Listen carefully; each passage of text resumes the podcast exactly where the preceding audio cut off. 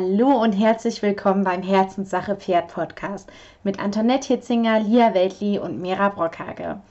Du bist hier richtig, wenn du dir schon immer einen Podcast gewünscht hast, der Wissen und Gefühl miteinander verbindet. Ich wünsche dir von Herzen ganz viel Spaß mit der kommenden Folge. Willkommen zu unserer Podcast-Folge mit unserem Gast heute, Jule Liebelt. Und unser Thema heute ist wie kann ich das Neugierverhalten meines Pferdes im Training einsetzen? Hallo, liebe Jule. Hallo. Magst du dich vielleicht ganz kurz vorstellen?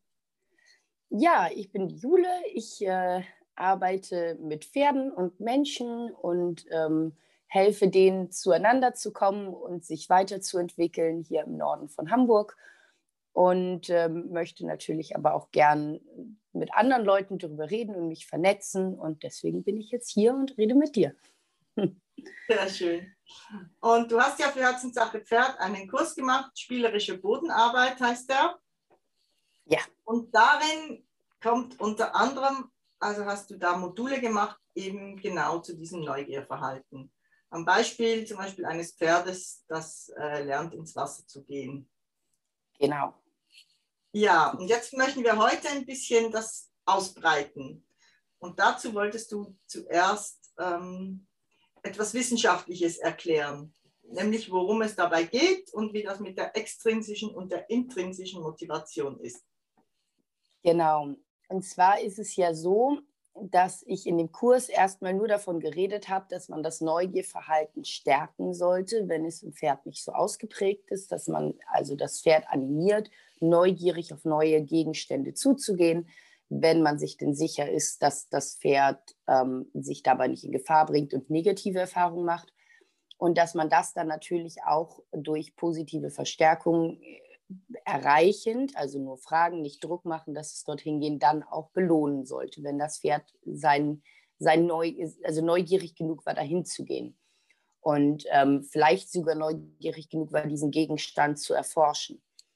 Und es ist aber so, dass ich jetzt bei dem Kurs nicht völlig auf dieses Thema eingegangen bin, weil das dann irgendwann auch zu weitreichend gewesen wäre und erstmal davon ausgegangen bin, dass Leute, die sowieso schon an sich neugierige Pferde haben, sich jetzt an diesem Thema nicht so festhalten werden. Und deswegen jetzt nicht näher darauf eingegangen bin, dass eigentlich die Wissenschaft etwas anderes sagt als ich in dem Moment. Wissenschaft Wissenschaftler haben, und jetzt kann ich aber nicht genau sagen, ob sie das theoretisch ergründet haben oder da tatsächlich Versuche zugemacht haben, aber es gibt ähm, wissenschaftliche Papiere, die besagen, dass Neugierverhalten, das vom Pferd sowieso schon gezeigt wird, wenn man dieses dann mit Futter oder anderen positiven Dingen belohnt, dass man dieses Neugierverhalten, was vom Pferd ja dann schon intrinsisch motiviert war, auf ähm, umpolt in eine extrinsische Motivation und damit ja eigentlich sogar abschwächt. Weil es bedeutet, das Pferd macht es nicht mehr für sich selber, was die Bedeutung von intrinsisch wäre, sondern es macht es nur noch für und wegen anderen, unter anderem wegen des Leckerlis oder der Belohnung. Und damit hätte man das ja tatsächlich minimiert. Jetzt muss ich einfach dazu sagen, dass meine Erfahrungen und auch die Erfahrungen von ganz vielen anderen gezeigt haben, dass wenn ein Pferd von sich aus so unsicher ist oder schlechte Erfahrungen gemacht hat, dass es kein Neugierverhalten mehr intrinsischerweise, intrinsisch basiert an den Tag legt, sondern allem und jedem aus dem Weg geht und alles vermeidet, dass man dieses Neugierverhalten, wenn man es dann positiv verstärkt, wieder belohnt, ganz doll stärken kann und die Pferde dann sicherer werden, weil sie merken, sie müssen nicht alles vermeiden. Und das Ziel bei dieser Art der Arbeit sollte immer sein, wenn man Neugierverhalten stärkt, dass das Pferd irgendwann das Ganze wieder auf selbstbelohnender Basis macht. Denn es fühlt sich ja besser, es fühlt sich mutig, es fühlt sich stark und es wird immer kompetenter mit sich und seiner Umwelt, wenn es Dinge erforscht. Und dann wird irgendwann dieses Neugierverhalten wieder intrinsisch wenn dieser Schritt passiert, dass ihr merkt, eure Pferde sind nicht nur noch neugierig, weil sie wissen, wenn ich auf das zugehe, ich habe eigentlich Angst, aber ich gehe dort mal hin, weil ich dann einen Keks bekomme oder weil ich dann, weil ich dann an meiner Lieblingsstelle gekraut werde, sondern dass sie mutig auf Dinge zugehen, weil sie mutig sind und weil sie wissen, dass sie danach sich besser fühlen, weil sie kompetenter sind, dann reduziert die Leckerlis, reduziert das Lob und lasst die Pferde immer noch neugierig sein. Gebt ihnen Zeit dafür, Neugierverhalten zu zeigen, aber dann müsst ihr es nicht mehr belohnen, weil dann der Schritt von der extrinsischen Motivation umschwenkt in die intrinsische Motivation. Und das sollte immer das Ziel sein, dass das Pferd von sich aus neugierig ist, von sich aus auf fremde Dinge zugeht, um sich seine Welt zu erschließen, um sich in seiner Welt wohler zu fühlen. Und dann ist das auch das Selbstbelohnende, was am Ende passiert. Das Pferd, Pferd fühlt sich wohler und hat sich neue Welten erschlossen. Mhm. Ja, danke für diesen Disclaimer quasi. Also nicht unbedacht einfach Neugierverhalten immer belohnen, sondern wirklich schauen, ob das Pferd ähm, von sich aus neugierig ist und sich damit selber belohnt oder ob es eben in einem Zustand ist, in dem es sich das nicht traut, weil dann macht es Sinn, das zu belohnen. Genau, im Prinzip sollte das Pferd schon belohnt werden. Die Frage ist halt immer, dass wir gucken müssen, belohnt es sich selbst schon genug? Mhm. Dann brauchen wir das nicht übernehmen, denn damit nehmen wir die Belohnung aus Pferdehand weg oder aus mhm. Pferdegehirn weg. Und wenn das Pferdegehirn halt eben nicht belohnt, dann müssen wir das übernehmen. Ja, genau. Ja, ich habe das ja ausprobiert mit einem unserer Pferde, der eben genau sein Thema hat, dass er ähm, ja im Prinzip alles, was außerhalb seiner üblichen normalen Welt ist, erstmal gruselig findet und sich auch hinter anderen Pferden ähm, anschließt, wenn die da sind. Wenn die aber nicht da sind, dann wird es eher schwierig. Und äh, mit ihm habe ich äh, die Erfahrung gemacht, dass das, also ich hätte nie gedacht, ja, dass er so weit mit mir mitkommt auf, auf dieser Basis. Ja, das ist schön. Ja, das war wirklich toll. Also wir werden das auch weiter üben mit ihm. Sehr gut. Aber macht ihr das dann im Spazierengehen an fremden Gegenständen in der Natur? Ähm, das auch, aber vor allem ging es mir jetzt darum, dass er allein aus der Herde rauskommt mit mir. Ah, generell, also auch schon auf dem Hofgelände. Ja, ja, auch schon, genau. Also quasi hinterm Zaun stehen seine Kumpels, und, aber das ist schon eine andere Welt für ihn und das ist schon tendenziell gefährlich. Uiuiui. Ja. genau. Ja, was möchtest du uns denn mh, hm, noch für Tipps geben, vielleicht ganz praktische? Also was ich ähm, wichtig fand jetzt für mich, ist dieses, also wir haben uns immer wieder vorgewagt und sind dann aber auch wieder zurückgegangen. Genau, und das ist ja Teil des normalen Annäherungstanzes von Pferden. Also die wenigsten Pferde gehen sehr geradlinig auf Gegenstände zu, die sie erstmal nicht so ganz, die ihnen nicht so ganz geheuer sind, sondern sie bleiben durchaus auf dem Weg auch mal stehen. Sie heben den Kopf hoch, sie riechen am Boden, manchmal fressen sie auch mal ein Grashalm. Das ist dann nicht unbedingt um zu vermeiden, sondern um wirklich mal zu testen, wie riecht hier der Boden, wie schmeckt hier das Gras was ihnen ja auch etwas sagt. Pferde können ja relativ gut riechen und wenn dort irgendwie ein Raubtier vorher längst gegangen ist, dann würden sie das auch am Boden riechen. Und manche Gerüche sind halt eher am Boden und nicht in der Luft. Dann drehen sie mal den Kopf nach rechts und drehen mal den Kopf nach links, um jeweils nur mit einem Auge zu gucken, wo wir Menschen dann manchmal das Gefühl haben, oh Gott, jetzt vermeidet er schon wieder und guckt in der Gegend rum, wie langweilig. Nee, die gucken dann manchmal nur mit einem Auge auf diesen Gegenstand und versuchen den mal auch aus dem Augenwinkel zu sehen, weil das nochmal einen anderen Winkel gibt. Ähm, und dann gehen sie manchmal auch tatsächlich weg. Das sieht man auch bei Pferden, die auf der Weide sind, wenn dort irgendwie eine Plastiktüte rüberweht. Dann drehen die auch mal eine Wolte, damit sie es mal aus einer ganz anderen Perspektive sehen. Oder sie gehen nochmal wieder weg, atmen nochmal tief durch und trauen sich dann wieder nochmal ein paar Schritte näher ranzugehen ähm, dass man das aber auch zulässt. Also dass man nicht dem Pferd immer gleich vorgibt, du musst da ganz geradlinig Schritt für Schritt sofort rangehen und maximal mal stehen lässt, sondern auch auf Umwegen mit Slalombögen kommt man dort an. Und auch wenn man noch mal eine extra Wolte dreht, kommt man da an. Und manchmal sogar besser. Mhm. Mhm. Wir würden ja auch manche Dinge nicht gleich im ersten Anlauf komplett durchziehen, sondern uns so Pausen einbauen. so kann man das ungefähr fürs Pferd sehen. Mhm.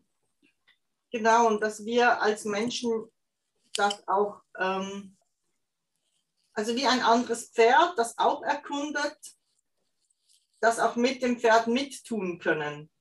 Genau, dass wir dem Pferd helfen, indem wir nicht gelangweilt in der Gegend rumgucken oder auf dem Handy rumpatschen oder irgendwas ähm, anderes machen, sondern dass wir uns auch diesem Gegenstand widmen und vielleicht immer einen Schritt vorweg, aber einen ähnlichen Annäherungstanz machen, wie die Pferde das tun, einfach um ihnen auch zu zeigen, wie wir an die Sache rangehen und dass sie es genauso machen könnten. Mhm. Also viele Pferde frieren ja im Auge des der Gefahr ein. Also die sehen irgendwas, was sie gruselig finden, dann frieren sie ein und dann können sie sich gar nicht mehr bewegen. Und manchmal geht das so weit, dass sie dann auch wie so gedanklich eingefroren sind und auch sich selber in dem Moment eher hilflos nicht mehr zu helfen wissen.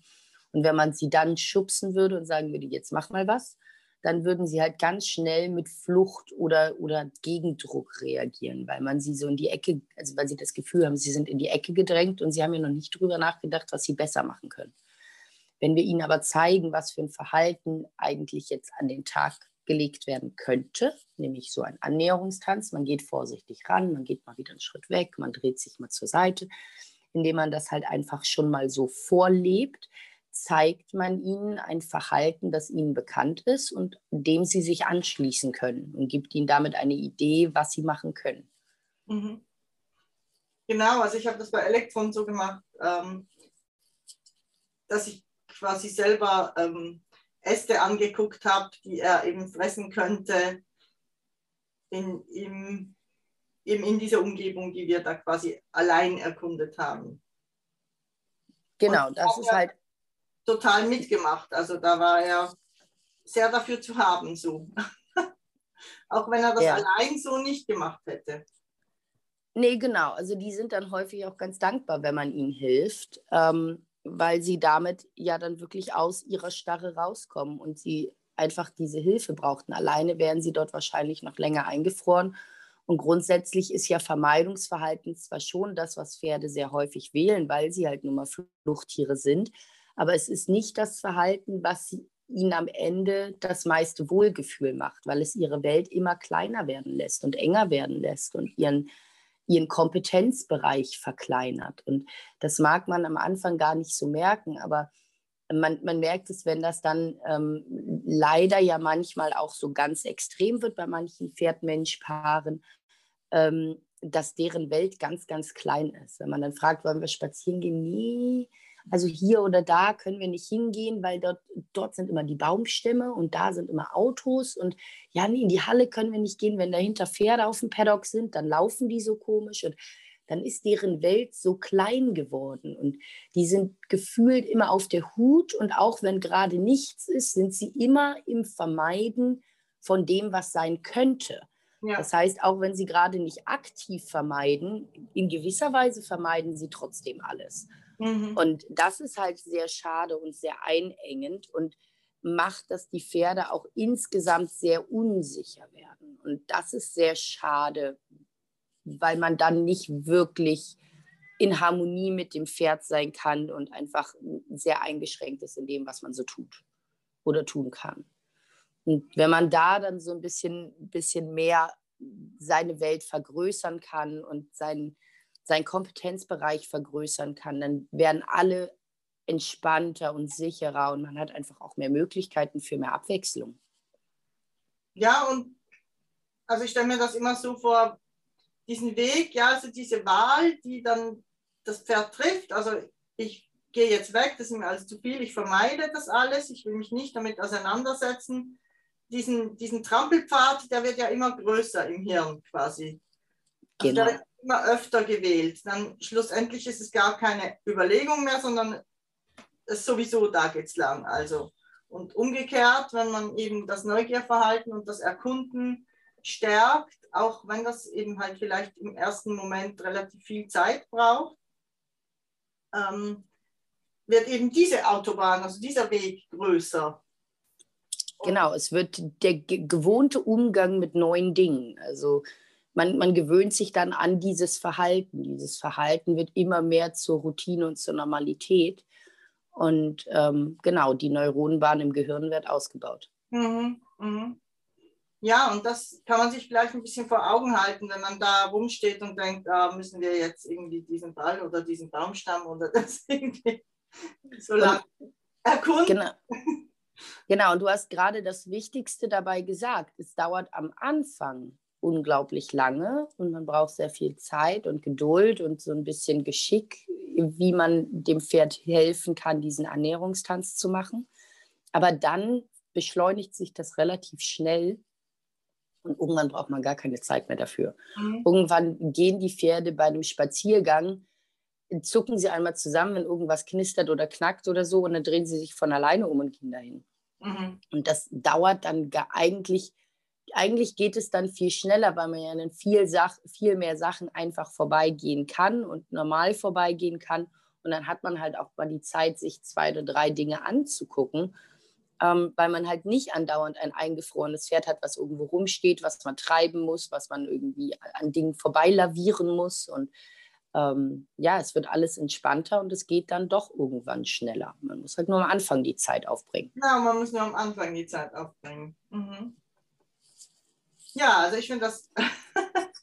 Jule hat eine Katze auf der Schulter, ihr seht das nicht, aber ich. Auch Neugierverhalten. Sie möchte zuhören. Sie möchte zuhören, genau. Ja, das finde ich also wirklich ein Ansatz, der mir tatsächlich vorher nicht so bewusst war und den ich als riesig nützlich ähm, empfinde, ähm, wo ich wirklich das Gefühl habe, ich kann gerade diesen Pferden, ich meine, es gibt ja Pferde, die brauchen das nicht so extrem, weil die in sich selber mehr ruhen oder eben von selbst so sind, und es gibt aber auch Pferde, wir haben ja gerade Morning Light geholt und sind so ein bisschen erschrocken auch, wie wenig Eigeninitiative der zeigt. Also zum Beispiel, ähm, er hat gefressen, also sein, sein Kraftfutter hat er gekriegt und dann stand er da, wo er stand, im Weg. Dann hat Lia den Kübel genommen, ist zwei Meter zur Seite gegangen der, mit der Idee, er läuft dann mit. Er was, folgt schon dem Futter. Ja, genau. Würde man denken würde man denken. Er stand irgendwie da, oh, Futter weg, was? so.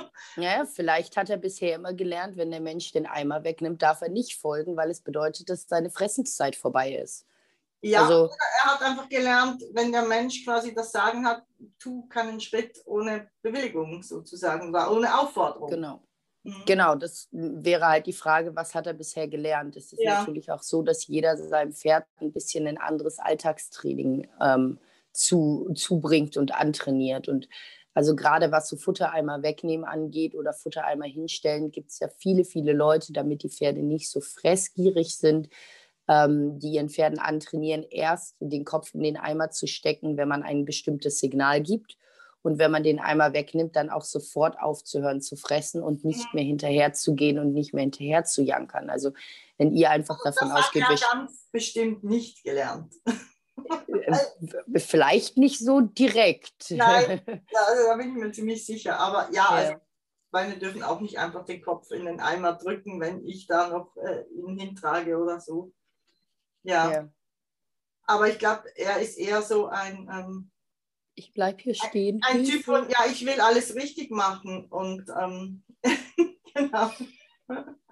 Ja. Und warte auf Anweisung. Ja, ist schade, ne? Mhm. Also. Ja, das wird rasch wieder sich ändern, denke ich. Aber ja, ja das wäre doch schön. Ja, ja ein, ein Alltagstipp hätte ich noch für alle. Und da der ist gar nicht mal nur auf sehr ängstliche Pferde, sondern auch auf den, ich sag mal, Normalmaß ängstliche Pferde. Wenn ihr spazieren geht oder irgendwo geht, wechselt häufiger mal die Seite, sodass ihr immer auf der Seite seid, wo die Pferde potenziell mehr sehen, was tendenziell eher nicht so angenehm für sie ist. Also, dass ihr immer der Mutigere seid. Versucht nicht einfach, weil es sich so gehört, dass man auf der linken Seite des Pferdes geht oder weil man jetzt gerade auf der rechten Seite angefangen hat, macht man auch bis, bis zu Ende auf der rechten Seite, da dann immer zu bleiben, sondern wechselt die Seite so, dass ihr ähm, immer auf der Seite seid, wo ihr mutiger sein müsst als das Pferd. In gewisser Weise so, dass ihr das Pferd immer ein ganz bisschen hinter euch abschirmt. Denn dann hat das Pferd ähm, die, ja, es ist, es merkt erstens, dass ihr mutiger seid und fühlt sich von euch beschützt. Ähm, zweitens ist es natürlich aber auch ein sicherheitsrelevantes Thema, denn wenn es dann doch mal springen sollte, springt es von euch weg und nicht in euch rein. Ähm, aber das Pferd aus dieser beschützten Situation hinter euch hat halt die Möglichkeit, dann mutig an euch vorbeizugucken, sich mit den Dingen auseinanderzusetzen, ohne gleich das Gefühl zu haben, in erster Reihe Kanonenfutter zu sein, falls es doch jetzt gruselig ist. Dann sind sie häufig eher am Vermeiden, am Drängeln. Und wenn sie dabei dann tänzeln, drängeln, vermeiden, schieben sie uns ja mit weg. Und wir tänzeln und drängeln dann mit, weil wir nicht das Pferd auf dem Schoß oder auf dem großen C haben wollen. Das Pferd interpretiert, aber wir tänzeln und drängeln mit, weil wir diese, diesen Gegenstand oder was auch immer dort ist, auch gruselig empfinden und fühlt sich in seinem Vermeidungsverhalten bestärkt. Dass wir ja tänzeln, weil wir das Pferd nicht auf dem Schoß haben wollen, kommt denen nicht unbedingt in den Sinn. Das heißt, bevor das Pferd schon eine Reaktion zeigt, versucht herauszufinden, wird da eine Reaktion kommen, dann geht schon auf die Seite, wo das Pferd gruselt, wo es das Pferd gruselt, sodass es, wenn es tänzeln möchte, von euch wegtänzelt und ihr entspannt, gelangweilt da stehen könnt, vielleicht nochmal kaut, vielleicht nochmal komische Zungenbewegungen macht und schluckt, einfach um dem Pferd zu zeigen, wir sind hier total entspannt. Also ich kann hier sogar abkauen. Ähm, und dem Pferd einfach die Sicherheit geben könnt, ihr fühlt euch da wohl, man muss gar nicht tänzeln und wenn doch, dass ihr nicht aus Versehen mittänzelt. Das gibt dem Pferd eine falsche Information. Ja, vielen Dank. Ja, das ist ein sehr guter Tipp. Ja, wir sind da häufig einfach so eingefahren, dass wir gar nicht auf die Idee kommen, weil wir halt gelernt haben, man führt das Pferd von dieser oder jener Seite und dann fühlen wir da und kommen gar nicht so unbedingt auf die Idee, dass man ja auch beim Spaziergang alle zehn Meter die Seite wechseln kann. Warum denn nicht? Ja, und dann kommt doch oft einfach direkt der Gedanke, jetzt stell dich doch nicht so an, ja, ist doch nur eine, also bei Emerald zum Beispiel waren es Hauswände, ja, geschlossene, oh. gemauerte Wände, weil sie das einfach nicht kannte. Also, das ist natürlich ein interessantes Thema beim Spaziergang. ja, genau.